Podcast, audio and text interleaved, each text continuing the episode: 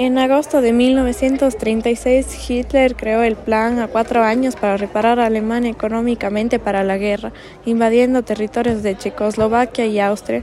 El 5 de noviembre de 1937 se convocó a una reunión en Berlín que tuvo como resultado el Hochbach Memorandum. Esta reunión estuvieron presentes los militares importantes de Hitler. Hochbach era como el testamento de Hitler para cuando él muera. Este se debía cumplir. Hitler siguió con el objetivo de la política alemana para asegurar y preservar la comunidad racial. Hitler sugirió en el periodo de 1943 y 1945 no sería favorable a las ambiciones de un reequipamiento y organización de las Fuerzas Armadas. Considero que Francia sería una eh, amenaza menor de lo, que de lo que era en ese momento para esta época.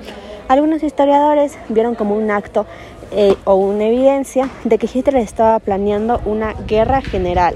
El memorándum de Hochmann confirma el pensamiento hitleriano de la fuerza política mundial. La conquista del espacio vital del este, el antibolchevismo, entre otras cosas. Las intenciones bélicas de Hitler eran muy explícitas.